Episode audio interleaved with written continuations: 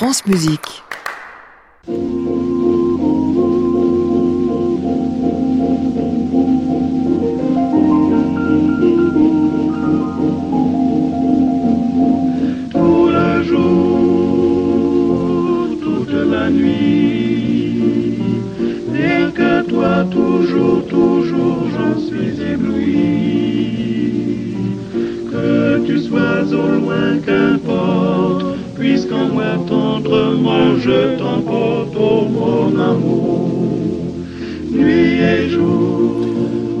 À tous, ravi de vous retrouver pour une nouvelle semaine de Classic Club sur France Musique. C'est toute la semaine bien sûr, 22h en direct depuis l'hôtel Bedford à Paris.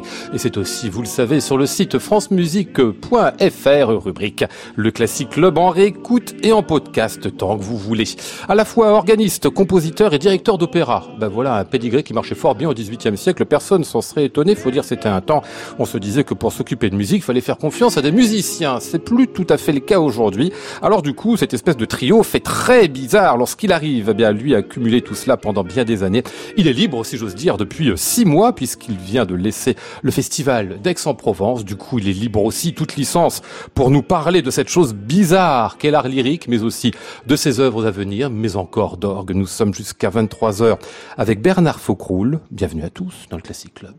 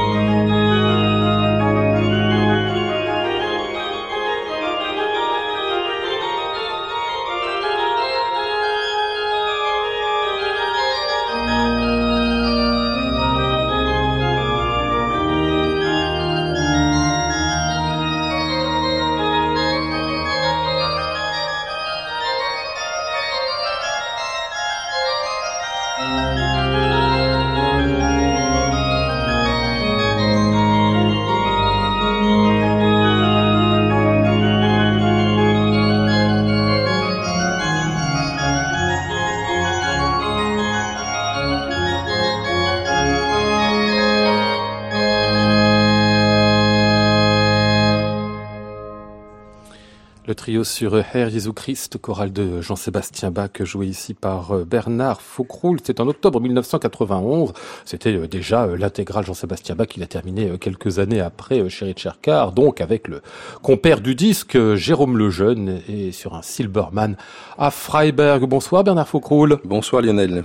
ça fait remonter des souvenirs quand on entend ça. Des souvenirs, me racontiez-vous à l'instant, d'un temps où le mur venait juste de tomber en Allemagne? Oui, quand j'ai commencé cette intégrale Bach dans, dans les années 80, je rêvais d'aller jouer ces orgues Zilberman que j'avais d'ailleurs joué, mais qui étaient inaccessibles pour des enregistrements à l'époque. En tout cas, moi, j'avais pas trouvé le, le, moyen. Et donc, quand le mur est tombé en 89, tout de suite, je me suis euh, euh, D'abord, j'ai vécu l'émotion de ce moment quand même historique. Et puis, euh, l'année suivante, en 90, j'étais faire un, un, premier enregistrement à Ponitz. Et l'année suivante, à Freiberg, sur un, un instrument de rêve. Je pense que c'est un des plus beaux orgues au monde que cet orgue de Freiberg. C'est absolument extraordinaire. Ouais. Les conditions n'étaient pas euh, exoises, hein, les conditions d'hébergement et autres. Hein. Euh, L'hébergement n'était pas effectivement le, le, plus confortable que l'on puisse imaginer. Euh, ça m'est revenu à l'esprit tout à l'heure, mais euh, en entendant ceci. Mais euh, par contre, le, le, souvenir musical est resté euh, intact. Ouais. Jean-Sébastien Bach, vous le jouez toujours. Inutile de dire qu'un organiste et Bach, ça a une histoire qui, qui commence avec les premières mains sur l'instrument et qui finit avec la mort. Oui, ça, ça, commence même avant les premières mains sur l'instrument. Je crois que c'est le premier musicien qui m'a fasciné euh, quand j'étais euh, tout gamin. Mmh. Et euh, c'est un musicien qui n'a cessé de me, de me ressourcer, de me régénérer. Donc c'est un, un plaisir toujours renouvelé. Votre base germanique, si j'ose dire, Bernard Faucroul, Jean-Sébastien Bach, et pourtant quand vous avez été au Festival d'Aix-en-Provence, vous avez cessé euh, d'essayer d'ouvrir le Festival d'Aix sur son sud, c'est-à-dire la Méditerranée, comme si finalement vous étiez un peu vous aussi euh, au croisement de, de, de ces deux directions-là. Ah oui, je pense qu'à notre époque, c'est difficile d'être orienté sur juste une seule direction. Euh, je crois qu'on est dans une époque de, de, de, de grands bouleversements. Euh, pour le pour le meilleur ou pour le pire, on verra. Euh, mais euh, en tout cas, je, je trouve qu'un des grands défis de notre époque, c'est de s'ouvrir à ce qui vient d'ailleurs. Alors sans doute que étant francophone, euh, déjà l'ouverture au monde euh, Bach, au monde luthérien, germanique, etc. C'était déjà hein, une forme d'ouverture, mais aujourd'hui, les, les, les, ouvertures qui nous sont offertes sont d'une autre nature. Elles sont effectivement le Sud, la Méditerranée, l'Afrique, euh, l'Orient, euh, le, les cultures d'ici, les cultures d'ailleurs, les cultures qu'on retrouve dans nos villes aussi, parce que euh, ce qui est absolument étonnant aujourd'hui, c'est de voir à quel point les cultures du monde se retrouvent au cœur de nos villes. Mmh. Et ça, c'est quelque chose qui n'existait pas sous cette forme-là il y a encore 50 ans en tout cas pas sur la forme que nous connaissons aujourd'hui. Et je trouve que ça nous interroge, nous, acteurs euh, et artistes, euh, acteurs culturels, dans le, le, notre manière d'appréhender ce, ce, cette diversité culturelle. Mmh. Et je dis cette date de 1991 pour cet enregistrement euh, de Bach aussi pour une raison, c'est qu'à cette époque-là, vous n'étiez pas encore directeur d'opéra. Vous aviez peut-être été nommé, la prise de poste, c'était en, en 92, 12. donc vous étiez encore, si j'ose dire, un musicien, un organiste, un compositeur, quelqu'un qui était spécialiste à peu près tous les répertoires, enfin spécialiste, qui pratique tous les répertoires sur votre instrument, l'orgue, compositeur aussi donc tourné vers la musique contemporaine. Euh, on rappellera que le, le, le détour par l'opéra, qui aura été donc un grand détour de 27 années, c'est un peu à Gérard Mortier que vous le devez.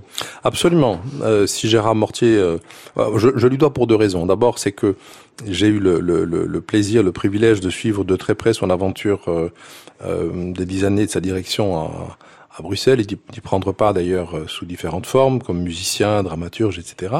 Et puis, euh, je, je, ne serais jamais devenu directeur d'opéra si lui-même un jour, dans, me voyant une répétition, on venait de, de créer le festival Ars Musica à Bruxelles, euh, me dit mais Bernard, euh, tu devrais penser à me succéder. Euh, c'est le, le, le ciel m'est tombé sur la tête.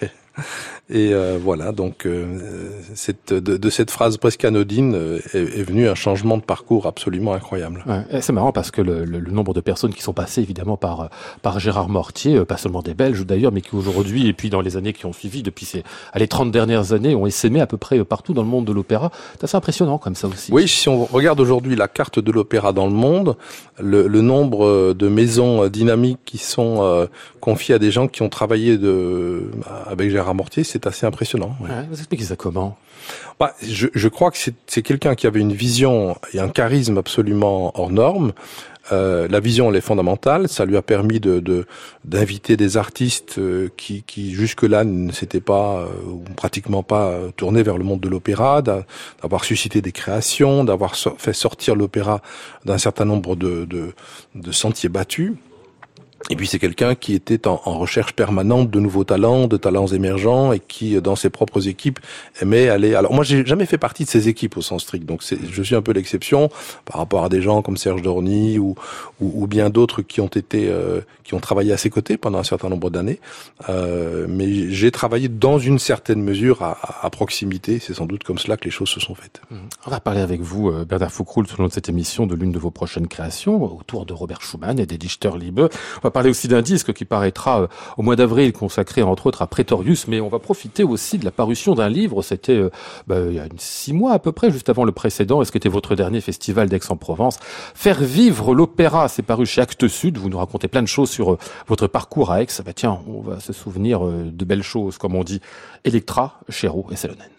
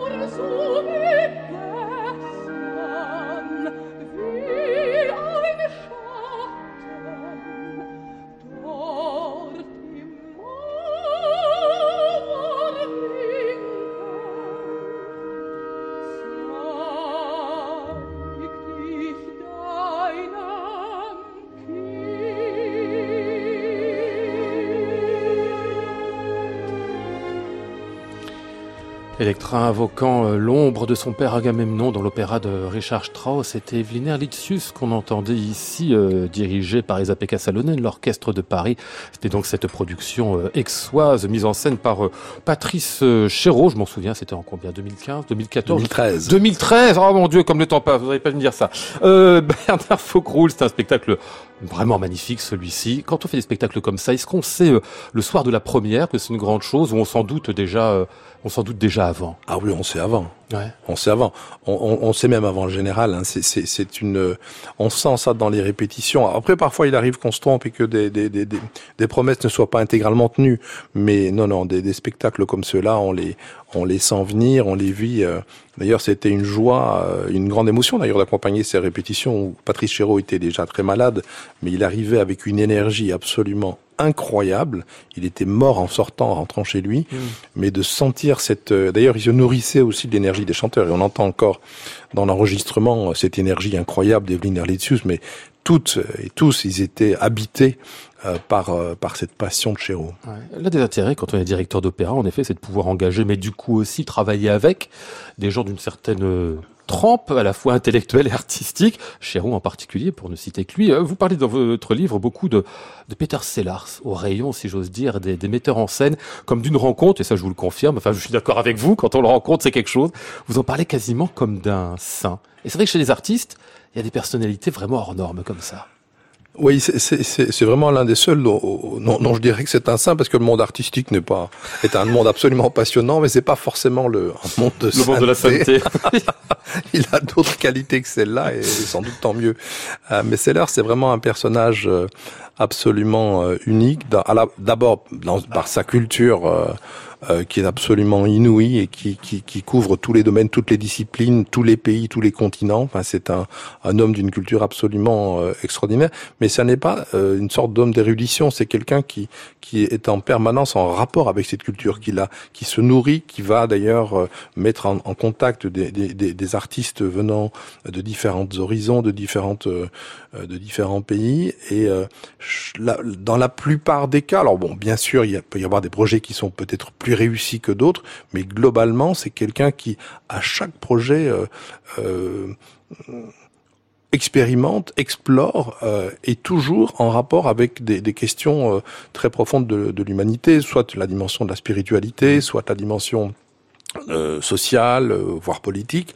Euh, enfin, c'est quelqu'un, je pense, qui a vraiment marqué notre époque, enfin, qui est en train de la marquer parce qu'il continue. Hein. Euh, et le, je, voilà, j'étais, je, je n'ai pas travaillé si souvent que ça avec lui. mais chacune des, des, collaborations et des rencontres était d'une d'une force absolument formidable et, et, et aussi vis-à-vis du public d'ailleurs. On, on s'est rendu compte que euh, le public, euh, en particulier dans les deux dernières euh, productions exoises, a été absolument bouleversé par son travail. Mhm. je reviens à cette idée que l'opéra, c'est pas simplement à la première qu'on se rend compte de ce qui se passe dans une production. Ça se fait beaucoup avant parce qu'il y a beaucoup de travail avant. Et vous dites justement dans ce, ce livre, c'est le mois de juin que vous préfériez au, au Festival d'Aix-en-Provence, c'est-à-dire celui où le public est pas encore là, mais où tous les musiciens sont là, où les spectacles sont en train de se faire, de finir, de s'organiser pour la première début juillet. Alors aujourd'hui, on ne peut pas dire que le, on peut plus dire que le public n'est pas là parce que euh, on a ouvert le, festival de juin euh, et donc on a pas mal de, gens qu'on accueille, beaucoup de jeunes, de groupes, d'amis d'opéra, etc. Euh, ou de spectateurs lambda qui, viennent, euh, voilà, pour lesquels on entrouvre le rideau.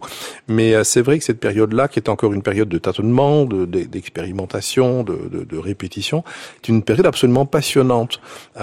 Et, je trouve que dans notre monde qui est extrêmement fixé sur la marchandisation et sur le produit final, on a tendance à se focaliser uniquement sur sur une première, alors que euh, tout le travail en amont et tout le mm. travail en aval, c'est-à-dire le, le, je dis souvent que le, au moment, par exemple, où on crée un, un, opéra nouveau, c'est une naissance.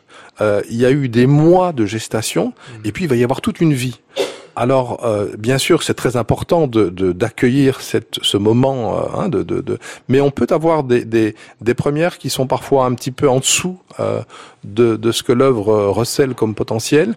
Et je trouve très important de ce point de vue-là que dans le travail de préparation, on ait réuni suffisamment de partenaires pour que des, coproducteurs ou des présentateurs de l'œuvre, pour que les créations continuent à vivre. Mmh. C'est un des grands reproches que je formule à, l'opéra de la fin du XXe siècle, c'est qu'il a créé euh, de manière absolument euh, assez massive, pas suffisamment, mais il a, il a beaucoup créé, mais il ne s'est pas occupé de, de, de des œuvres hmm. qu'il crée, et la plupart d'entre elles, beaucoup d'entre elles, sont tombées dans l'oubli.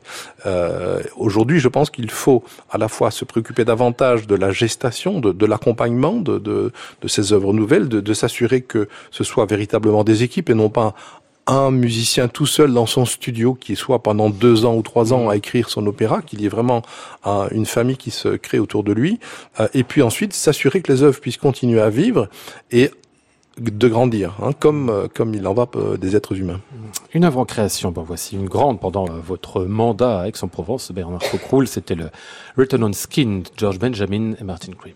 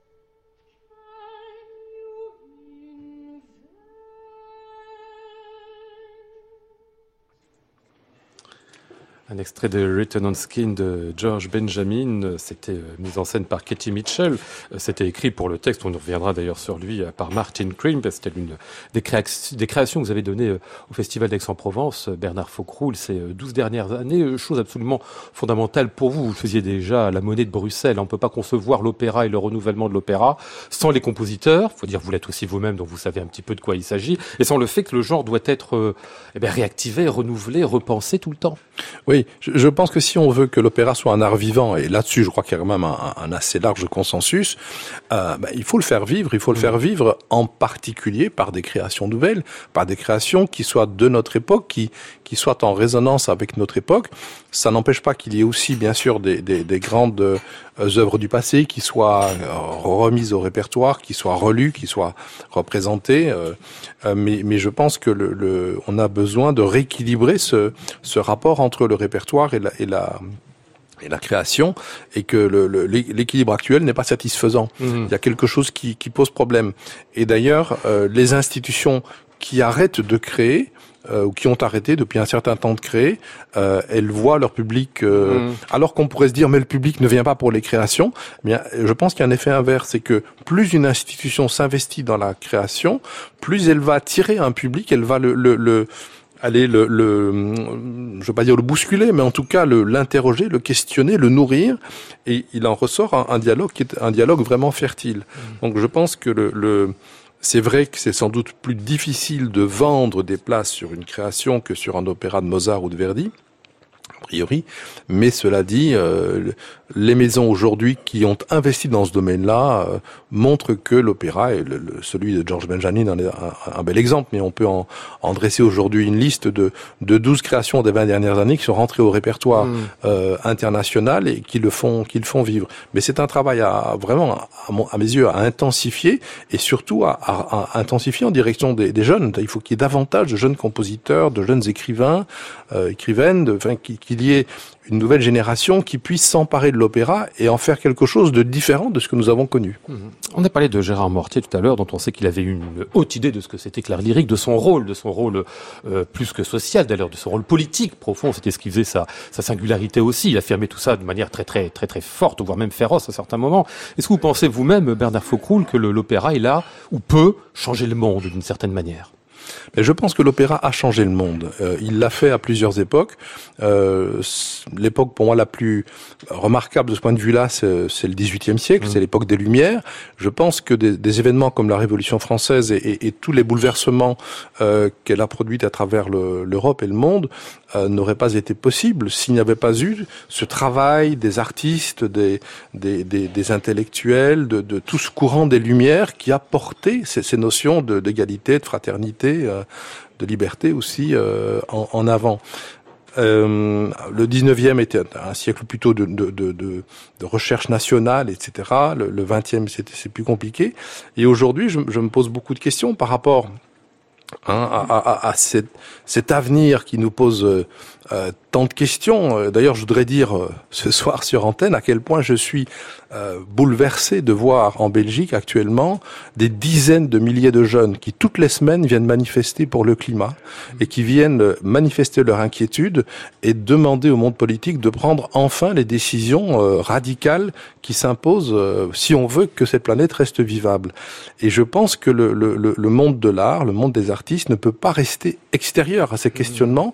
Alors bien sûr, le, c'est difficile de parler du climat et de la planète sur une scène d'opéra mais euh, toute une série de, questions euh, qui sont euh, des, des, des, questions fondamentales de notre époque, les questions d'équité, les questions de, de, de, justice sociale, de justice interculturelle, euh, le rapport, euh, les suites du colonialisme, etc. Ce sont des questions fondamentales et je pense que l'opéra peut aussi et devrait aussi apporter mmh.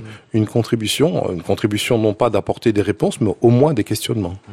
Faire vivre l'opéra, c'est donc ce livre Bernard Faucroul paru chez Actes Sud avec le concours de, de, de, de quatre évangélistes, je dirais, hein, autour de, de, vous pour vous, vous faire parler autour de cet art, l'opéra que vous connaissez euh, fort bien. S'il est 22h27.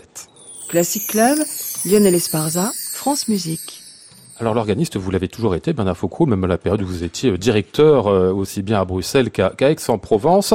Euh, eh ben on s'en rend compte avec euh, un disque qui sortira au mois d'avril. Ce sera votre, bah, votre prochaine nouveauté avec un répertoire fort original, dont Pretorius.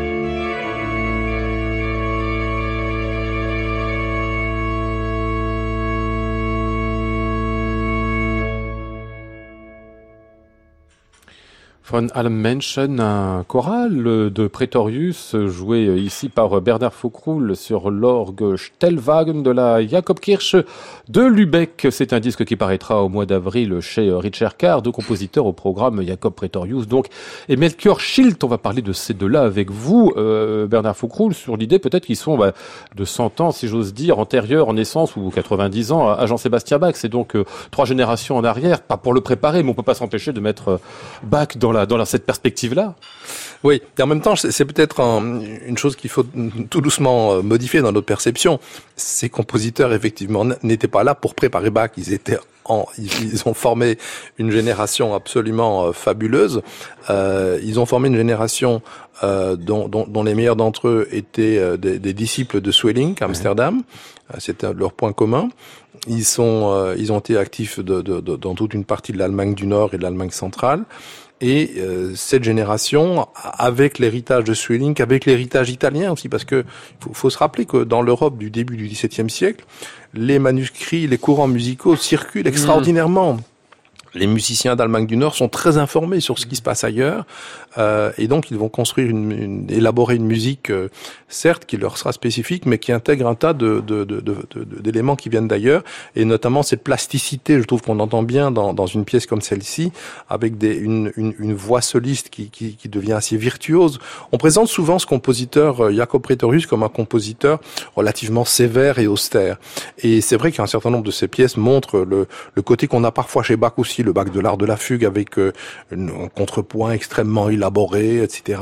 Mais il y a aussi cette euh, cette fantaisie, mmh. cette euh, cette virtuosité qui est, qui est un peu plus italienne quelque part et qui, euh, qui rend cette musique du, du, de la première génération du 17e, à mes yeux, particulièrement attachante. Alors bien sûr, elle va préparer la, la génération de, de suivante, et, et, la suivante va présenter, préparer celle de Buxtehude qui, qui, qui va accueillir Bach, mais même s'il n'y avait pas eu Bach, j'aurais mmh. tendance à dire que cette musique est absolument euh, formidable. Avec cette idée aussi qu'elle, c'est une musique qui vient de la Renaissance, on sent aussi quelque ouais. chose qui vient de là, et en effet, c'est ce qui finalement permet de se détacher de cette, de ce qu'est cette esthétique-là, d'aller déjà vers le baroque avec cette espèce à la fois de, vous parlez d'austérité, mais la grande virtuosité qu'il y a dans ce qu'on avait ici, et puis il y a un début de, d'esprit de rhétorique aussi. A absolument, là. absolument. La, la, rhétorique, elle est vraiment euh, euh, très présente, euh, dans, euh, alors peut-être parfois plus dans certaines pièces que dans d'autres, et ça c'est une caractéristique de ces compositeurs allemands, c'est que euh, ce que les Italiens font de manière euh, à l'époque, Frescobaldi et les autres, euh, dans euh, la recherche des émotions, euh, des, émo des, mouvements de l'âme, etc., les Allemands vont le faire avec toute leur rationalité et tenter euh, sur la base du discours, sur la base des discours classiques, anciens, etc., de, de, de, développer des éléments de langage et des formes de discours aussi mmh. qui sont directement inspirés des, des, grands traités de rhétorique. Et ça donne cette musique qui, qui effectivement effectivement euh, porteuse d'une charge émotionnelle euh, absolument euh, formidable. Mmh. En tout quelque chose que, qui est très cher à votre cœur, je crois, Bernard Faucroul, c'est qu'une musique, c'est d'abord une langue. Enfin, je veux dire, ça émane d'une langue. Les orgues oui. eux-mêmes émanent de la langue. Oui, ça c'est un sujet sur lequel j'aimerais travailler dans les dans, dans, dans, les mois, les années qui viennent, parce que euh, ayant beaucoup voyagé à travers l'Europe, j'ai progressivement découvert, je suis pas le seul, mais mais euh, on n'a pas encore vraiment fait d'études là-dessus, mmh. à quel point euh, les langues euh, nationales et régionales ont, ont, ont, influencé, ont imprégné euh, le, le, les sonorités des orgues, la manière de les jouer et d'une manière plus générale les musiques d'ailleurs. Mmh. Hein Mais en particulier, si on va en Allemagne du Nord, je dirais qu'on va avoir des orgues qui sont très très prononcés sur le plan des consonnes, alors que dans les orgues latins, français, euh, italien, espagnol, on sera beaucoup plus sur les voyelles et sur euh, quelque chose de beaucoup plus flexible. Euh, et puis on peut creuser, creuser ça et, et, arriver à des, à des, euh, des analogies absolument passionnantes. Mmh. On va écouter ici une nouvelle pièce du même euh, Pretorius euh, sur la chute d'Adam. C'est un choral là aussi au départ. Alors la pièce est incomplète. Est-ce qu'on ce qu'on va entendre, si j'ai bien compris, c'est en tout cas la, la, pièce de Pretorius, mais complétée plus ou moins par Faucroul, c'est ça? Oui, c'est une pièce qu'on qu ne connaît, qu'on qu ne joue pratiquement jamais parce que euh, il y a deux catégories de musique qui sont mal aimées. Ce sont les pièces anonymes et mmh. les pièces inachevées. Mmh. Or, il peut y avoir des chefs-d'œuvre dans un cas comme dans l'autre. Euh, Celle-ci n'est pas anonyme. C'est une pièce de, de Prétorius, mais elle, elle, nous est parvenue. Elle a certainement été terminée, mais elle ne nous est pas parvenue dans sa version finale. Et du coup, elle n'est jamais jouée. Or, je trouve cette pièce absolument magnifique. C'est l'une des toutes premières pièces dans, dans l'histoire de l'orgue à, à, être écrite spécifiquement pour trois claviers et pédaliers, avec des échos, etc. Alors le principe de l'écho, il, est utilisé de manière assez systématique, mais je trouve qu'il y a une, une, profondeur dans cette pièce qui est absolument sublime et qui retrace euh, toute la, la, la, la, pensée luthérienne derrière ce choral. C'est euh, cette, cette, pesanteur du péché qui pèse mmh. sur l'humanité. Et donc il y a cette force de gravité et en même temps, euh, le, le, compositeur, on le sent. évidemment, on n'a pas l'occasion d'entendre jusqu'au bout, et donc c'est pour ça que j'ai tenté euh, de, de, de, prolonger son travail à la lumière de son style et de celui de Scheidemann qui était son, son grand contemporain, euh, et de donner une possibilité de, de, de retrouver cette musique dans, dans, dans, euh, oui, dans toute sa profondeur expressive.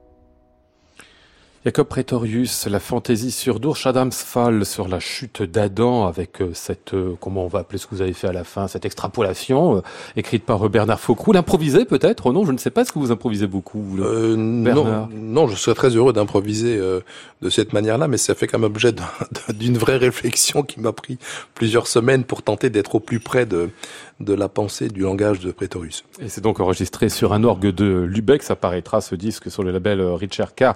Euh, début du mois d'avril, je cite euh, Lubeck parce qu'évidemment, du coup, ça permet de dire deux mots de Buxtehude des gens Bastien Bach. Quand on est à Lubeck, on ne peut que penser à eux. Ah oui, oui, c'est vraiment. D'abord, c'est une très belle ville, Lubeck. Je, je, ne peux qu'encourager euh, euh, les, les, gens qui sont attentifs à la culture germanique d'aller voir cette ville qui est particulièrement belle, euh, qui n'a pas été trop trop abîmée pendant la dernière guerre et qui a gardé une âme. C'est aussi la ville de Thomas Mann, c'était la ville de Buxtehude. C'est une ville où Bach est allé passer quatre mois auprès de Buxtehude. Euh, il en a certainement recueilli beaucoup de musique et beaucoup d'enseignements et beaucoup d'inspiration. De, euh, et donc encore aujourd'hui, pour moi,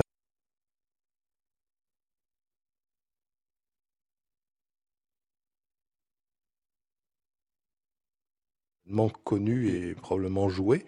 Euh, c'est un, euh, voilà, c'est c'est un orgue qui est extrêmement précieux parce que euh, la plupart des, des jeux des claviers manuels nous, nous viennent pour partie du, du, de l'époque gothique mhm. et pour partie euh, du début du XVIIe siècle. Donc c'est absolument euh, formidable. On pourra s'étonner, euh, Bernard Faucroul, ceux qui ne vous connaissent pas, que ayant été directeur de festival ou d'opéra pendant plus de 25 ans, vous ayez continué quand même votre votre carrière d'auto-organiste. C'est pas une histoire de carrière, d'ailleurs, c'est une histoire de vie d'organiste, tout simplement, qui est pourtant dans la vie du musicien certainement l'une des plus secrètes, des plus auto-centrées. Quand vous êtes compositeur en plus, qu'on travaille tout seul à sa C'est vraiment le, enfin, le l'eau et le feu. Deux mondes qui, a priori, n'ont rien à se dire. L'opéra, qui est un monde de folie collective, et la composition et l'orgue, qui sont des mondes de l'intériorité et de la solitude. Alors oui, apparemment, c'est effectivement ce contraste-là. Euh, ce qui est d'ailleurs un, un, certain avantage quand on est sur les deux tableaux, c'est qu'il n'y a pas trop de, de risque de, de confusion, hein, ce qui n'est quand même pas, pas désagréable. Euh, voilà. Mais euh, par ailleurs, je, je, pense que quand on creuse un tout petit peu, on se rend compte que, eh bien finalement, euh, le, le, monde de, de, de l'opéra est un monde qui est, qui est très proche du sacré dans le sens le plus profond du terme. Je, pense que le, le d'ailleurs, on sait que le théâtre, le, à l'origine, c'est une forme sacrée, euh, et je trouve que l'opéra, quand il est bien monté, même euh, les, les, les, les opéras de Mozart, d'Aponte ou les Falstaff ou je veux dire des, des, ouvrages qui ne sont pas forcément dans la gravité mm. euh, touchent quelque chose qui est, qui est au, au cœur du, du, du sacré, du, du rapport de l'homme et du sacré, euh, mais d'une manière très voilà, un peu métaphorique et profonde. Et à l'inverse, je pense que le monde de l'orgue est beaucoup plus, peut-être beaucoup plus plaisant et beaucoup plus euh, euh, fascinant que l'image de religiosité un peu superficielle ouais. qu'il peut qu'il peut donner. Donc, euh, une fois qu'on une fois qu'on rentre un petit peu au-delà des apparences, on peut trouver des liens. Mais ce, ceci dit, ce ne sont pas ces liens-là qui m'ont véritablement euh, fait vivre pendant ces, ces 27 années. Je, je, me suis vraiment passionné par, en particulier, le monde du théâtre. Je suis musicien, mais de voir de, comment marche le monde du théâtre, mmh. comment on réunit des équipes, comment un chef d'orchestre, des chanteurs, un metteur en scène, un, un chorégraphe, un, un, artiste plasticien peuvent s'enrichir mutuellement et partir dans des, dans, dans des aventures euh, partagées, c'est absolument formidable. Et je pense que notre époque est très sensible à ces dimensions-là parce que la dimension visuelle aujourd'hui a pris un, une importance euh, très très euh, décisive et le monde de l'opéra justement permet à, la musique qui est un genre plutôt abstrait de trouver des formes de visualisation euh, qu'on peut suivre ou pas mais mais qui peut-être euh, euh, offre davantage de portes d'accès si vous voulez que la musique euh, dans son abstraction habituelle. Classic Club, Lionel Esparza, France Musique. Il est 22h44, on va tendre doucettement vers euh, votre dernière création, Bernard Foucroul. C'est pas tout à fait ce qu'on entend, euh, on y reviendra juste après.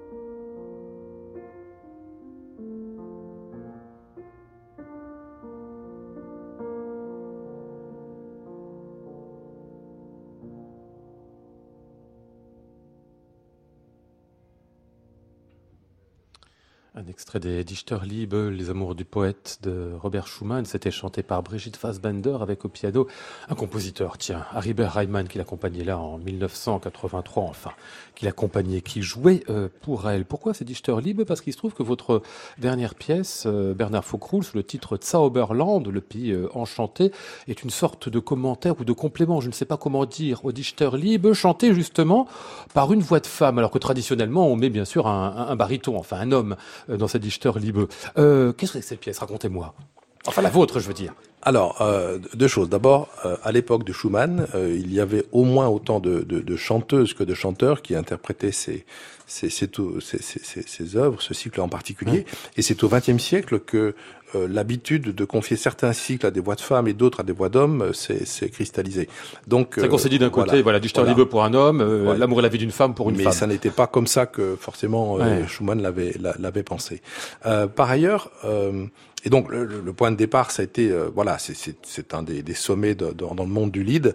Il y a eu une envie euh, partagée euh, de, de, de Keith Mitchell, Martin Crimp et moi-même de, de, nous confronter, d'aller revisiter cette œuvre, ce chef-d'œuvre et, et, de le de, proposer quelque chose, non pas une interprétation, mais de, un écho, si vous voulez, euh, plus contemporain aux thèmes qui sont traités par Heine en premier, l'écrivain, et puis et puis Schumann.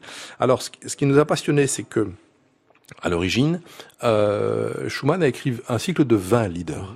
Et puis, au moment de la publication, il en a enlevé deux et deux. Donc, il en a enlevé quatre euh, à deux endroits du cycle. Donc, il n'en reste que 16.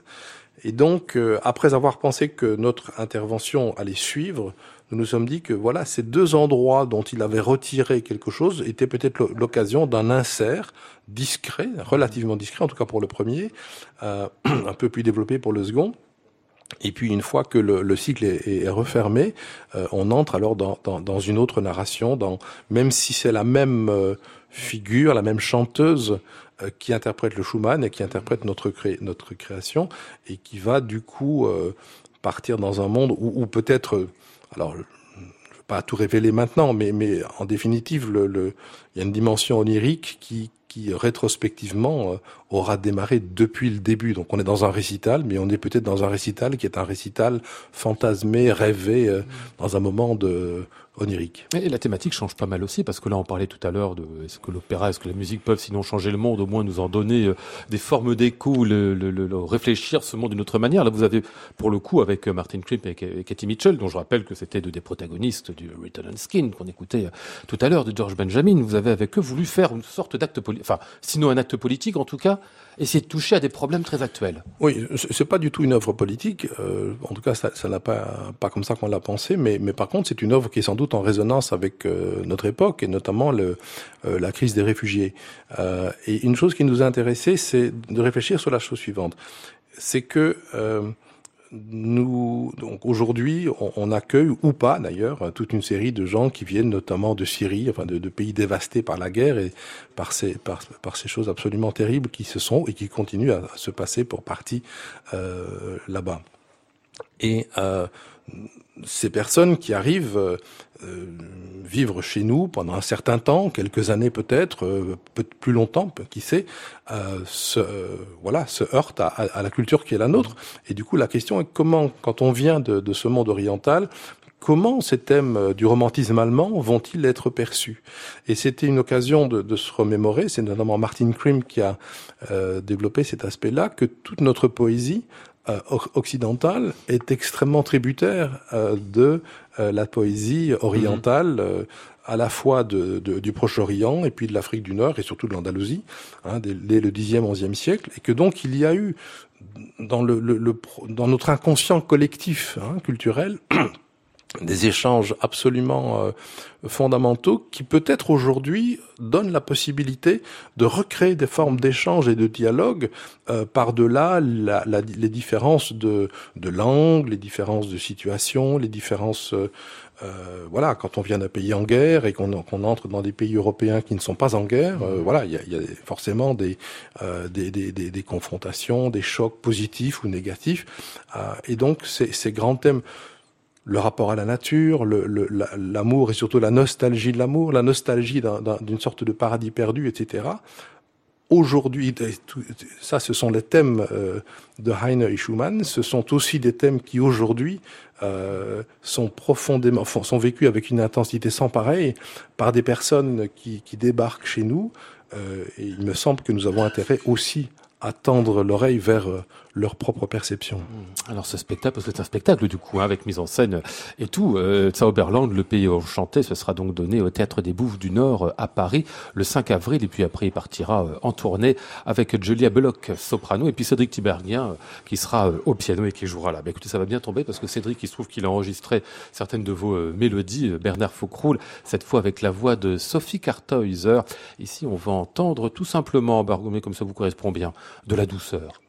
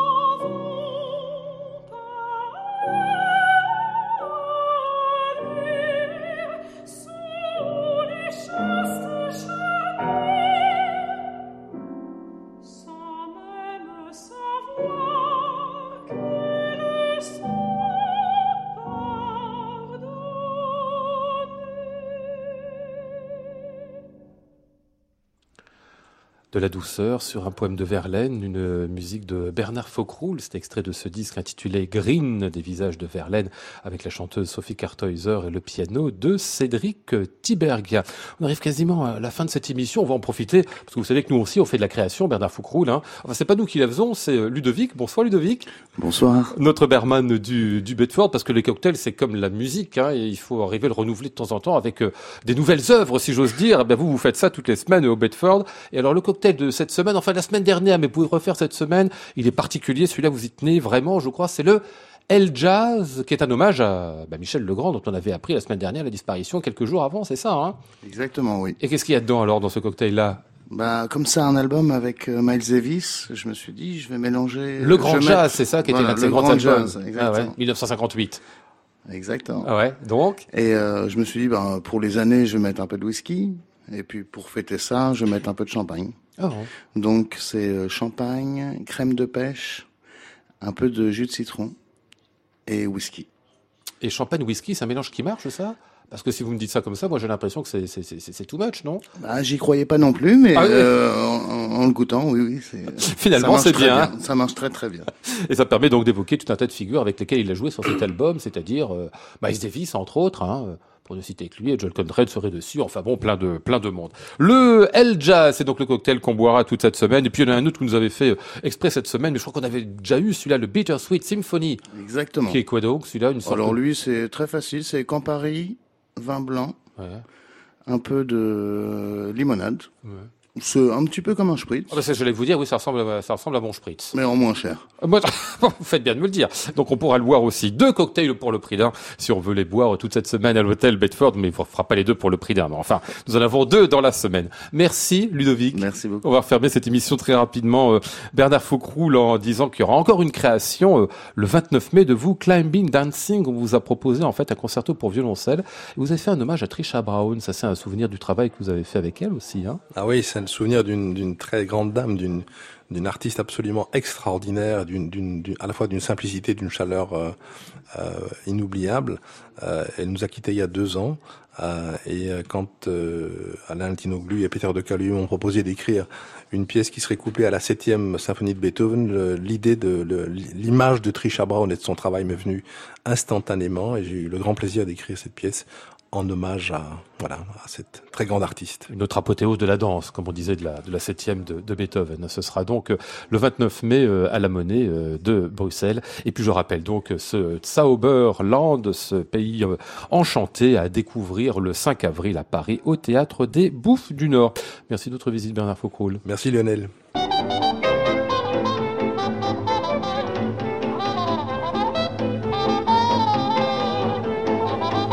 Étions ce soir avec Flora Sternadel, Maud Nourri, Max James, Sébastien Huel et Frédéric Kéroum.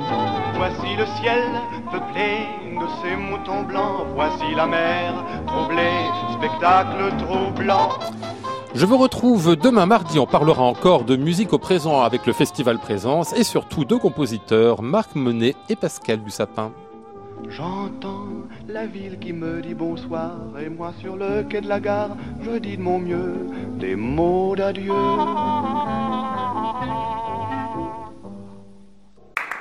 À réécouter sur francemusique.fr.